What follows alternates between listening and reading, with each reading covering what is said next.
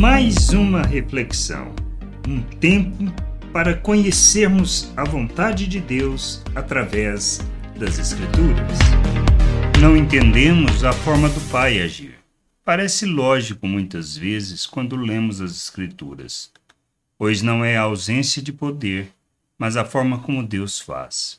Pois temos o caso de Tiago, irmão de João, que não foi poupado, e temos o livramento espetacular de Pedro da morte pelas mãos de Herodes. Como podemos observar que nem mesmo ele estava crendo no que tinha ou estava acontecendo, como está em Atos 12, do versículo 9 ao 11. Então, saindo Pedro, o seguia, não sabendo que era real o que estava sendo feito pelo anjo. Ele pensava que era uma visão. Depois de terem passado a primeira e a segunda sentinela, chegaram ao portão de ferro que dava para a cidade, o qual se abriu automaticamente, e saindo, enveredaram por uma rua, e logo adiante o anjo se afastou dele. Então Pedro, caindo em si, disse: Agora sei que, de fato, o Senhor enviou o seu anjo e me livrou da mão de Herodes e de toda a expectativa do povo judeu. Talvez nunca tenhamos a resposta do porquê de Deus agir assim.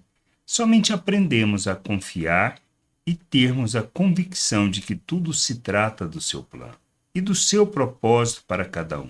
Sabemos que Pedro foi muito usado. Temos a sua carta que revela sabedoria, conhecimento do Pai e expressão de maturidade. Mas por que o Senhor poupou apenas um deles? Não sabemos. Só devemos e precisamos confiar que Ele tem o controle de tudo.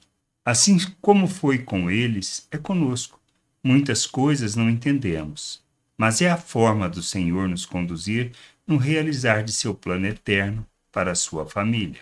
Precisamos aprender a confiar no Senhor, a crescermos em maturidade e entendermos que, embora Ele tenha o poder para fazer qualquer coisa, não necessariamente o fará mas ele realiza conforme o melhor plano para a sua família, para que todos possam ter a oportunidade de conhecer a salvação, que a gente possa entender e buscar de todo todo o coração, com todo o empenho, o conhecimento da vontade do Senhor e andarmos nessa vontade.